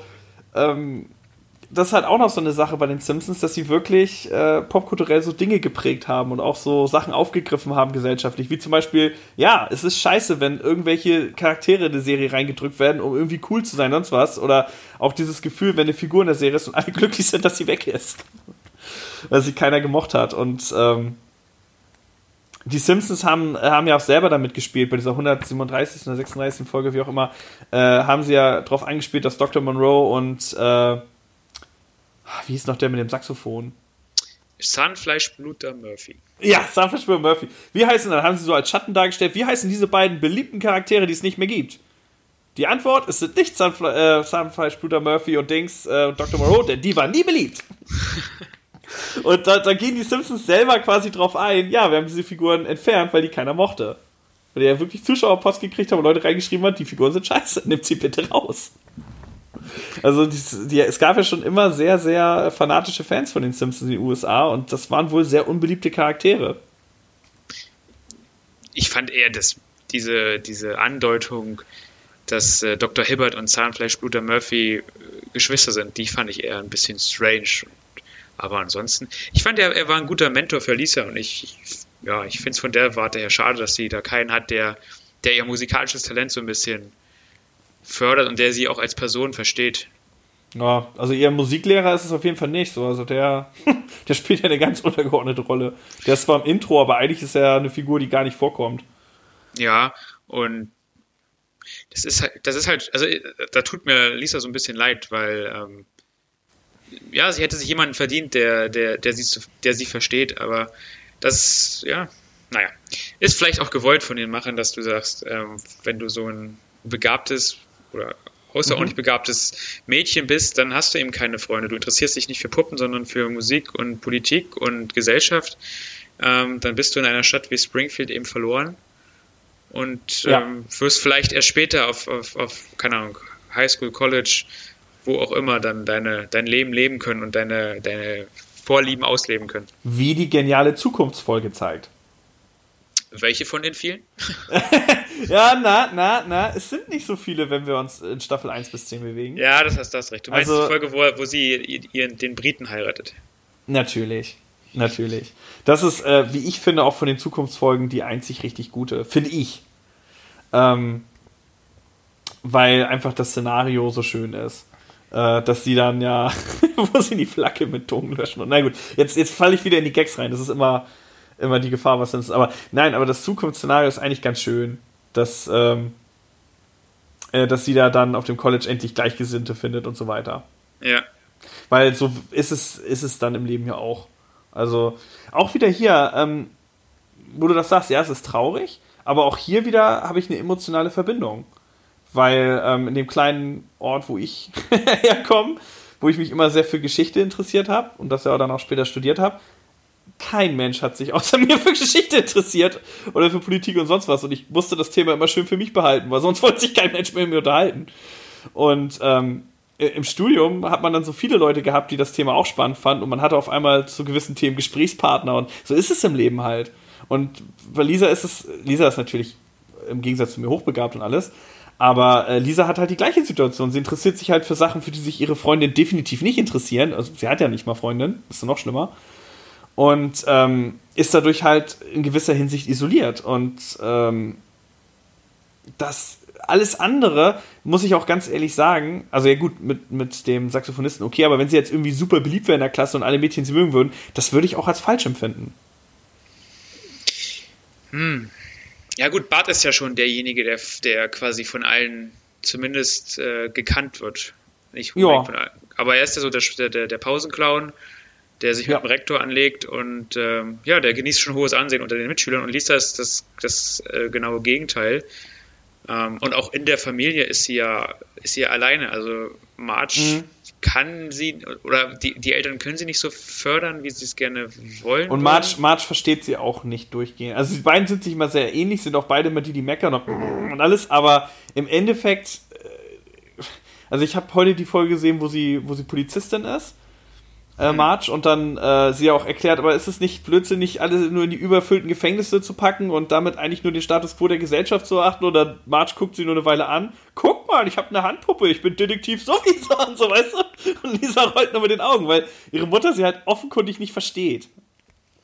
Also, man ja. ist in später, ganz, ganz späteren Folgen wird ja dargestellt, dass auch March irgendwie hochintelligent und Künstler und bla bla. Aber das hat man sich alles erst später einfallen lassen. In den in den anfänglichen Staffeln ist es so, Marge ist einfach eine normale Hausfrau. Und äh, nicht doof oder so, nein, aber halt ähm, auch kein verkanntes Genie oder sowas.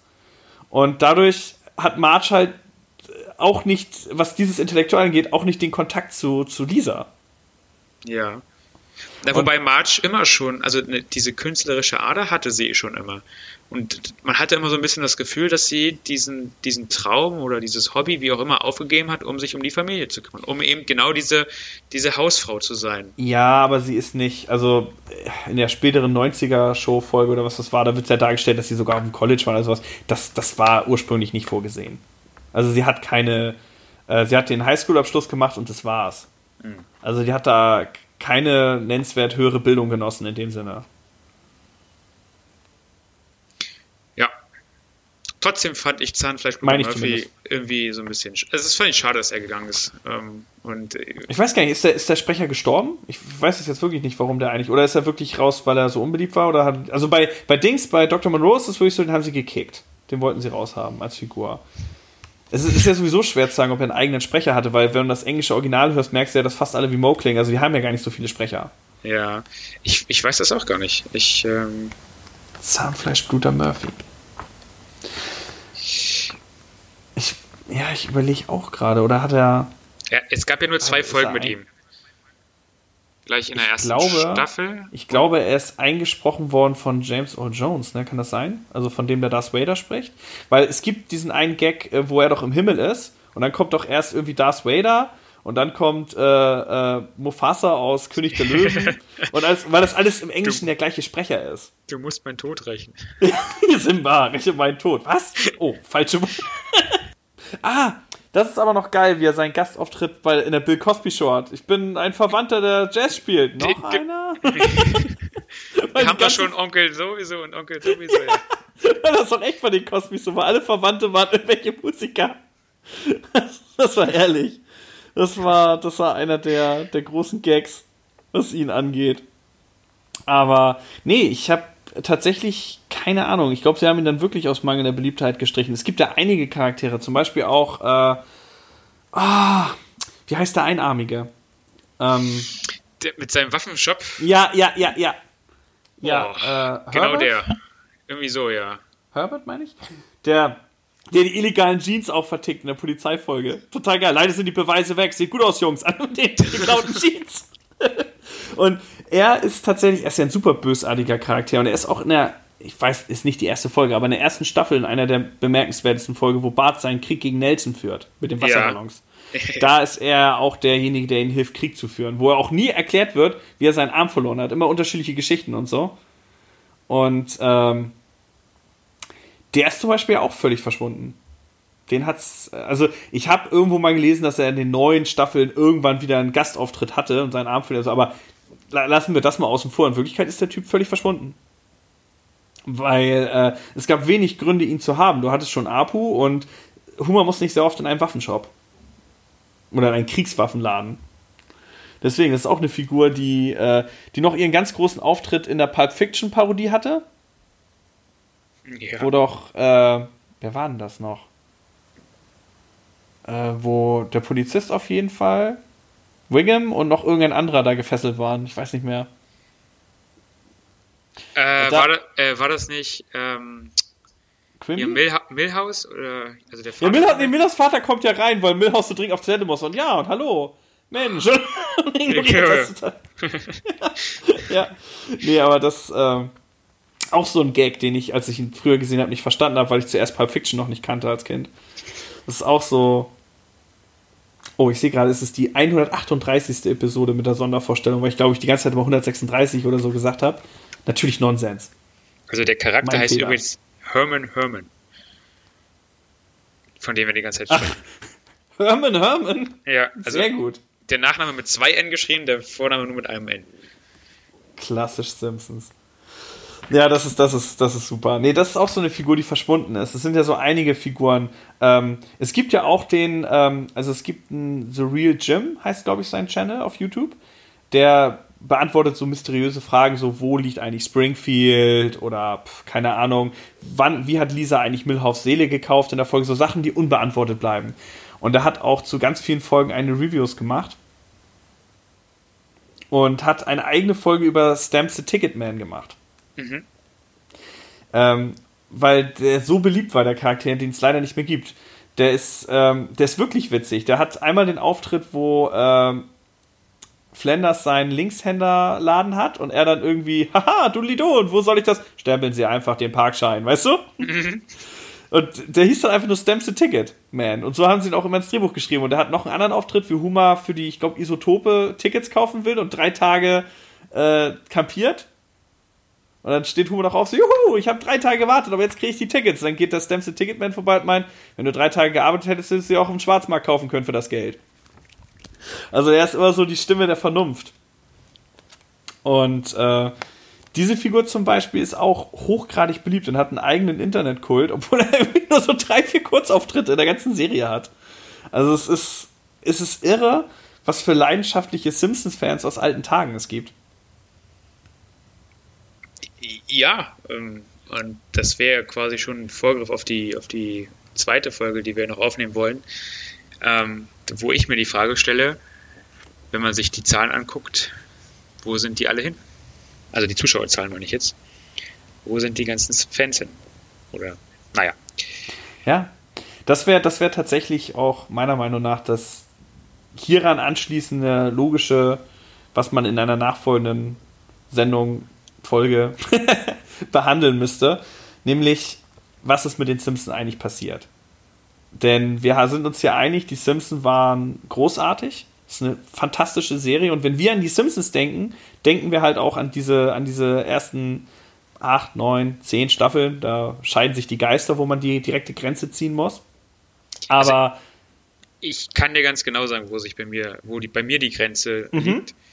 Ähm, und das liegt eben wirklich, also Staffel 10 gehört für mich noch so zum alten Pool der Folgen, die ich mhm. halt ähm, auf ProSieben nachmitt abends um 18 Uhr geschaut habe. Und ich glaube, mit Staffel 11 ist, sind die Simpsons dann wieder in die Primetime, oder wieder ist gut, aber sind in die Primetime auf ProSieben gerückt. Ja. Und mit, mit, mit der 11. Staffel ging es für mich dann bergab.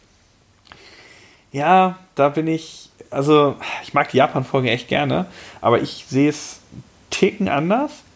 Ich bin der Ansicht, Staffel 1 bis 8, also gut, die ersten beiden Staffeln, muss man sagen, sind da muss, gerade bei der ersten Staffel muss man ein bisschen Nachsicht haben, weil da war noch nicht das Produktionsbudget, da mussten die Charaktere sich noch finden. Die Charaktere sind teilweise noch recht eindimensional und all sowas, der Zeichenstil, aber trotzdem für das, was es war, noch wirklich gut. Ähm, die erste würde ich deswegen in Schutz nehmen. Wenn man ganz streng ist, ist die erste schon schwächer, als was danach kam. Ähm, Welpenschutz sozusagen. Aber Staffel 2 bis, bis 8 finde ich unantastbar also wirklich großartig. Staffel 9 gibt es halt diese verhasste Folge, die auch für viele der Wendepunkt war, die ich auch nicht mag, ähm, obwohl sie ein paar gute Gags hat, die äh, mit dem falschen Skinner. Mhm. Die gilt als die eine der schlechtesten Folgen und auch als Turning Point sozusagen. Das ist die Folge, wo dieser falsche Skinner kommt, sich rausstellt, dieser Charakter, der aufgebaut wurde, Seymour Skinner, dieser Vietnam äh, ähm, äh, traumatisierte äh, Schulleiter, der auch äh, im Endeffekt, dadurch, dass seine Mutter ihn die ganze Zeit klein gehalten hat, zu diesem äh, Control-Freak geworden ist. Dieser Charakter wurde komplett vernichtet, dafür, dass ich rausstelle, er ist nicht der echte Simon Skinner. Falls ihr die Folge noch was sagt. Natürlich, also ich habe ja, wie gesagt, äh, bin ja gerade dabei, die neunte Staffel nochmal durchzuschauen. Ach so, ja, ja, richtig. Hast du, sorry, sorry. Hab, habe diese Folge auch, die, die, die gucke ich auch nicht. Also das ist, die lasse ich äh, explizit aus, weil sie eben genau das für mich auch ist. Also es ist, ähm, ja. Äh, mit ja, die schlimmste die Folge, also eigentlich die schlimmste Folge. Also es gibt noch zwei, drei andere in den ersten zehn Staffeln, also vornehmlich die, in denen sie singen die ganze Zeit. Ja. Ähm, aber so von der reinen, von der reinen Story her ist das eindeutig die schlimmste Folge. Staffel 9 hat aber eben Sich. auch so Perlen wie die ähm, U-Boot, also hier Marinefolge oder die Trillionen-Dollar-Note-Folge. Ich weiß, ich weiß, ich weiß, ich weiß. Ähm, der Punkt mit der neunten Staffel ist, nach der achten Staffel sind viele, viele, also gut, Conan O'Brien war schon früher gegangen, aber viele der guten Leute gegangen, aber Staffel 9 hat halt den großen Vorteil gehabt, ähm, was ich ja eben erzählt hatte mit diesen, also das ist jetzt meine Theorie, mit diesen vielen Gags, die sie geschrieben hat. Wenn der 36. Mal nicht geklappt hat, hat man den beiseite gelegt. Man hat die ja nicht weggeschmissen. Und Staffel 9 hat einfach noch viele dieser unvollendeten Drehbücher zu Ende verfasst oder hat viele dieser alten Gags einfach noch aufgenommen. So finde ich, dass man bis auf diese sehr grausame Folge in Staffel 9 das noch gar nicht so doll merkt.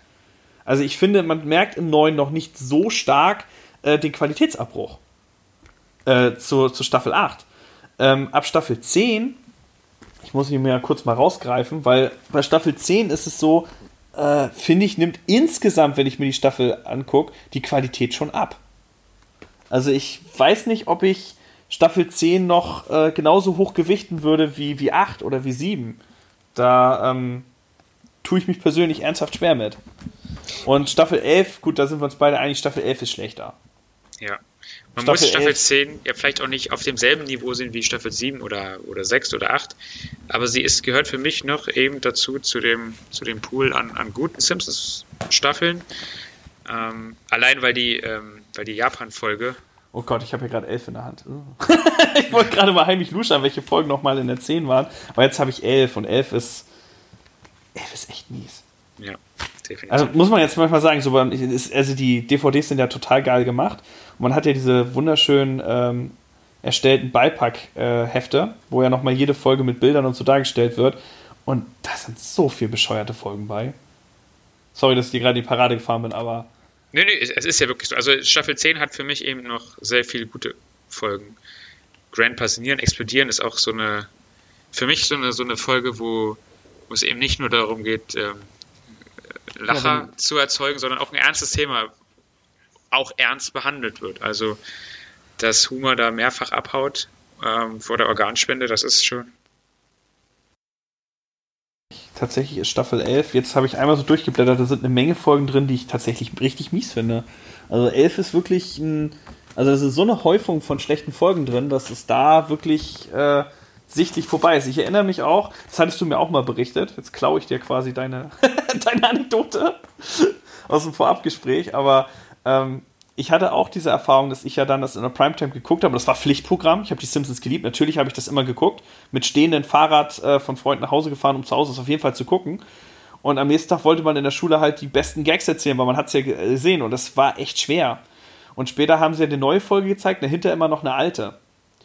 Das war dann später im Studium. Und ich erinnere mich dran, das war der größte Fehler, den sie machen konnten, weil am nächsten Tag habe ich meist über die Gags von der alten Folge geredet. In der neuen ist mir nichts hängen geblieben.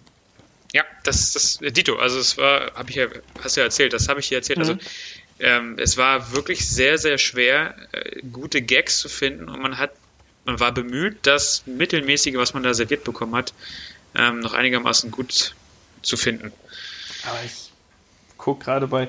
Ja, aber du hast recht, also 10 hat, 10 hat noch gute Sachen. Also ich finde die Flinte zum Schminken, die war schon gut. Die, wo Bart sich um die Vogeleier kümmert, ist auch keine schlechte Folge wo es dann diese Echsen sind. Die, der, okay, genau. die Mordtransplantation ist, glaube ich, eine Treehouse-Folge gewesen, ne? Die war ziemlich, naja.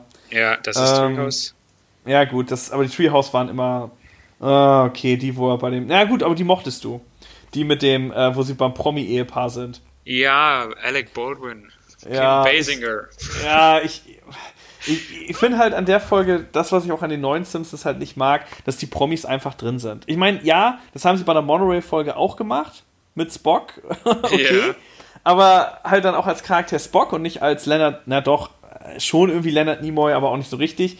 Aber meistens haben die Simpsons halt viel cooler gemacht und haben halt zum Beispiel ähm, Roger Dangerfield, das ist so ein Comedian, haben sie als Larry, als äh, Sohn von Mr. Burns reingeschrieben.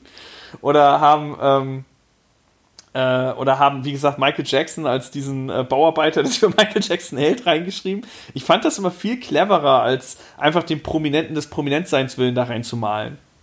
Ja, das haben sie aber schon dann relativ früh aufgegeben, dass sie das so verkleidet haben. Ja, leider. Absolut leider. Ist in meinen Augen totaler Fehler. Vielleicht hat es, lag, lag es dann daran, dass die, dass entweder die Prominenten das nicht mehr wollten dass sie gesagt haben, also wenn wir schon mhm. dabei sind, dann möchten wir auch erkannt werden. Oder aber, dass die Zuschauer das in der großen Mehrheit nicht gesehen haben, dass da eben prominenter ähm, dargestellt wird, ohne ihn ähm, eins zu eins abzubilden. Die Nierenfolge bin ich beide, die finde ich auch gut. Die war total klasse. Die unerschrockene Leibwächter ist, ist blöd, finde ich. Die haben sie riesig beworben. Oh, wir haben Mark Hamill aus Star Wars. Die Folge ist total nicht dolle. Hm. Weiß ich aber noch, die wurde auf Pro7 rauf und runter beworben. Weil wir haben ja Mark Hamill aus Star Wars und die ist, pff, weiß ich nicht. Wir fahren nach Las Vegas, wo sie die Frauen, naja. Ja, okay, ja. Die ist auch eher so, naja, und äh, allgemeine Ausgangs. Nee, die ist auch nicht so. Also, ich würde. Hallo, Namen machen Leute. Ne? Max Power, den Namen habe ich von einem Föhn oder Haartrockner.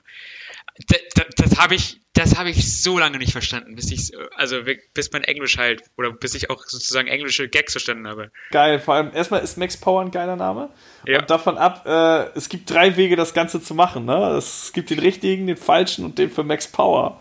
Und ist der für Max Power nicht auch der falsche? Ja, aber es geht viel schneller. Ja. das stimmt. Also die Max Power Folge, ja doch, aber Namen machen Leute. Hm. Apo und Am na okay, Apo und Amors, naja. Die ist, die ist auch nicht so. Ach, hallo, war, war das nicht, wo, wo ähm, Elton John? Uh, Elton John, ich bin ihr größter Fan. Ich habe alle ihre Lieder auf Kassette aufgenommen. das ist äh, herrlich. Naja. Äh, so, solche, solche also, Witze, Witze mag ich eben, ne? Also dieses. Ja, ich, okay, da, da, da, an, an dem Punkt äh, hast du einen anderen Humorschwerpunkt. Also ich muss ganz ehrlich sagen, so jetzt beim Durchblättern äh, finde ich die meisten Folgen der zehnten Staffel tatsächlich eher schwach. Nicht schlecht, aber eher schwach und einige davon schlecht. Also die Nierenfolge ist tatsächlich noch echt, die ist noch echt gelungen. Aber insgesamt würde ich sagen, ist die zehnte Staffel und die mit Bart, wo er sich um die Vogelei kümmert, insgesamt ist die zehnte Staffel nicht so kacke wie die elfte, aber sie ist, finde ich, schon erheblich schwächer. Also da ist für mich, für mich ist das die Übergangsstaffel hin zu dem, was kommt. Vor allem auch mit diesen, mit dieser Mark Hamill-Folge oder auch die Folge, wo äh, nur für Spieler und Prominente. Das ist das, wo sie zum Super Bowl. Ähm, ja, so, auch, auch total durchgedreht, die Folge. Also da, da fängt es, die mit Bill Clinton, ja. Da, also da fängt schon sehr viel Nonsens an, irgendwie, der auch zu nichts mehr führt, drehbuchmäßig. Ähm, da hast du auch ganz viele ähm, Geschichten einfach drin, die die, die, also, die so klassisch sind für, das ist jetzt schon der Übergang zu unserem nächsten Video, ähm, zu den neuen Simpsons mit diesen vielen ähm, Folgen, die irgendwo anfangen und irgendwo enden und eigentlich nichts Zusammenhängendes mehr haben. Gut, dann lass uns doch diese Folge abschließen mit, äh, ich frage die ganze Zeit nach deinen Lieblings, Lieblings, Lieblings, aber hast du denn einen Lieblingswitz? Ein Lieblingssketch? das, das ist dein Ding. Ja, du hast, du, du hast so deine Lieblinge. Das ist, das ist jetzt einfach dein. Ähm, ja, habe ich einen Lieblings, habe ich einen Lieblingssketch. Tatsächlich gibt es einen, seit ich in Berlin lebe, der für mich in meinem Alltag ganz präsent ist. Ähm, mit dem würde ich dann schließen und danach, ich warne dich schon mal vor, die Frage an dich zurückgeben. Und zwar ähm, ist in Berlin es nicht einfach, Parkplätze zu finden. Vielleicht weißt du schon, welcher es ist. Ich liebe den Gag, wo Huma losfährt zur Arbeit, ganz hinten vom Atomkraftwerk parkt, zu einem Haus rüber guckt, hallo Dad, und quasi direkt neben seinem Haus steht, weil sein Parkplatz so weit weg ist. Ach und, ja, die. Dies, dieser Gag begleitet mich ja schon mein ganzes Leben. Ich fand ihn vom ersten Mal sehen an extrem witzig. Ich habe ihn aber auch erst spät irgendwann, glaube ich, bewusst wahrgenommen. Aber vom ersten Moment an fand ich ihn super witzig. Und jedes Mal, wenn ich irgendwo parke und dann irgendwie denke, oh, es sind noch so viele Straßen bis dahin, wo ich eigentlich hin wollte, ich immer diesen Gag vor Augen, wo er da parkt und, und äh, seinen Parkplatz hat und zum Haus rüber guckt, hallo Dad, nein! und sonst wo steht. Das ist für mich einer der, der zeitlosen, besten Gags, der immer funktioniert eigentlich. Ja. Ja, aber du sprichst doch was an, was ich ganz kurz erzählen möchte, nämlich, dass die Simpsons mir viele Situationen oder äh, Sprüche sozusagen genannt haben, die mich im täglichen Leben dann auch begleiten oder wo ich daran denken muss. Also ähm, der Parkplatz ist sich überlegt, aber in derselben Folge, das ist die Folge mit den mit dieser geheimen Bruderschaft, ähm, sag, die Steinmetze. Ja. Und da gibt's doch, da ist doch der Keller der Simpsons total überflutet. Und ähm, der, dieser, dieser Monteur, der sagt, oh, dieses Ersatzteil, das dauert irgendwie Ewigkeiten, bis mhm. kommt. Und dann ist er, zeigt er dann ja. irgendwann diesen geheimen Gruß und dann steht, dreht er doch irgendwann mal an so einem Ventil. Und, und, das, und das Wasser hört auf, da zu fließen. Und ähm, so, so stelle ich mir immer vor, ähm, wenn Leute von ihren überfluteten Kellern reden, dann denke ich dann auch mal, da müsste eigentlich nur so ein Monteur rein und dann so kurz grübeln und irgendeine Schraube drehen und dann ist das Wasser, ist das dicht. Nee, aber mein Lieblings- Gag. Ich, da, ich, ich dachte, jetzt kommt der Stein der Schande. Nee. Als du die Folge von meintest, so, jetzt nimm den Stein, was war das? äh, nimm den oh. Stein der Schande ab und den Stein des Triumphs, so, das ist noch ein größerer Stein. Aber gut, sorry. Ähm, äh, ja, also ich, es gibt eine, die hast du heute auch schon genannt, eine Zeile, ähm, die ich immer wieder ähm, in, in meinem Leben sozusagen auch zitiere und das ist der Capiche-Witz. Weil ich mhm. ihn einfach so gut finde. Der ist ja, es besteht aus zwei Teilen, also ähm, für alle, die das jetzt nicht kennen, Bart wird eben erwischt beim Klauen im Supermarkt des, des, des Videospiels und ähm, wird dann in das Büro des, des äh, Ladendetektives geführt und der ne, hält ihm da einen Vortrag und sagt dann, ähm, du darfst hier keinen Fuß mehr in das, in das äh, Kaufhaus setzen, ansonsten landest du im Jugendknast. Kapisch? Ja. Und dann guckt Bart ihn ganz fragend an und dann fragt der, fragt der Detektiv nochmal, ich meine, hast du verstanden? Und er antwortet, ja, alles bis auf Capiche. das alleine schon so witzig, weil ich liebe Wortspiele. Witziger wird's, wenn ein paar Minuten später fährt die komplette Familie eben genau in dieses Kaufhaus, um da Fotos machen zu lassen. Und Bart guckt dann so auf den, also hinten sitzend als Kind natürlich, guckt dann auf den Vordersitz, der sich dann in diesen Ladendetektiv verwandelt und dann sozusagen die Worte ausspricht, wenn du noch einmal einen Fuß in diese Tür setzt, landest du im Jugendknast. Und dann sagt er eben nicht Capiche, sondern irgendwas anderes, was sich Bart dann halt da gemerkt hat, irgendwie so Kaff Kaffin oder sowas. Oh, das finde ich so witzig, das finde ich einfach so witzig. Das, ah, herrlich. Wort, Wortspiele, ich liebe sie.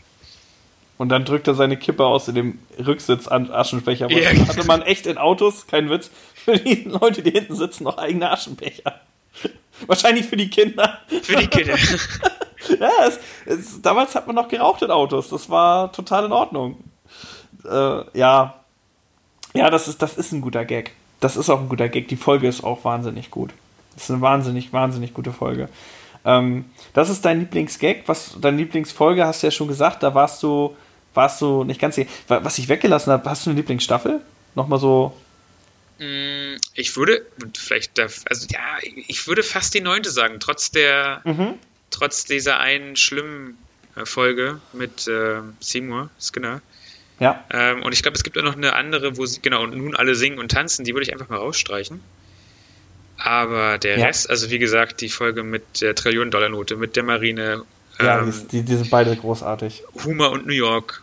Ähm, auch die Saxophongeschichte. Ich finde auch, die, die, Simpsons spielen auch ihre Stärke aus, wenn sie so von, von, von, der, von damals erzählen. Also wenn die, wenn die Eltern ihren Kindern erzählen, wie es damals war, wie, wie, warum Lisa ein Saxophon zum Beispiel spielt. Ähm, mhm. da, kommt, da kommt wieder ein bisschen mehr Herz und weniger ähm, Comedy durch, aber ja. Doch, der blöde UNO-Club. ja, das ist doch schön. Das ist auch, das, also das kann ich auch alles so unterstützen. Ich tue mich auch selber, wie gesagt, schwer. Ich hatte ja sieben, glaube ich, gesagt. Aber es, es, ist schwierig. Es ist schwierig, weil ähm, die Simpsons halt das, den großen Luxus haben, so viele gute Staffeln und Folgen zu haben, dass man da nicht einfach auf eine zeigen kann, sagen kann, ja, das ist der Sweet Spot, da war es großartig, alles andere, naja. Bei vielen Sitcoms, Serien etc. ist das so. Äh, die Simpsons haben, wie gesagt, äh, uns das Glück beschert, dass es da einfach mehrere Staffeln gibt, die wahnsinnig gut sind und auch viele Einzelgags gibt, die einfach herausstechen, selbst wenn die restliche Folge hm ist. Und äh, dass man da einfach so viel hat in diesen, in diesen ersten zehn Staffeln, auf die wir uns ja jetzt hier beschränkt haben. Wir sind übrigens uns für all die Zuhörer im Klaren, dass es mittlerweile 29 Stück gibt. Es ist nicht so, dass wir das nicht wahrgenommen hätten, aber die äh, künftigen Staffeln nicht in der Ausführlichkeit, aber die künftigen Staffeln und was sich mit den Simpsons verändert hat und warum wir uns so sehr auf diese ersten zehn konzentriert haben und komischerweise nicht auf die anderen, das würden wir thematisch dann doch gerne ins nächste Video verlagern. Und sagen dann von dieses Video, würde ich erstmal sagen, tschö und bis zum nächsten Video. Genau, besten Dank fürs Zuhören und bis zum nächsten Mal. Auf Wiedersehen.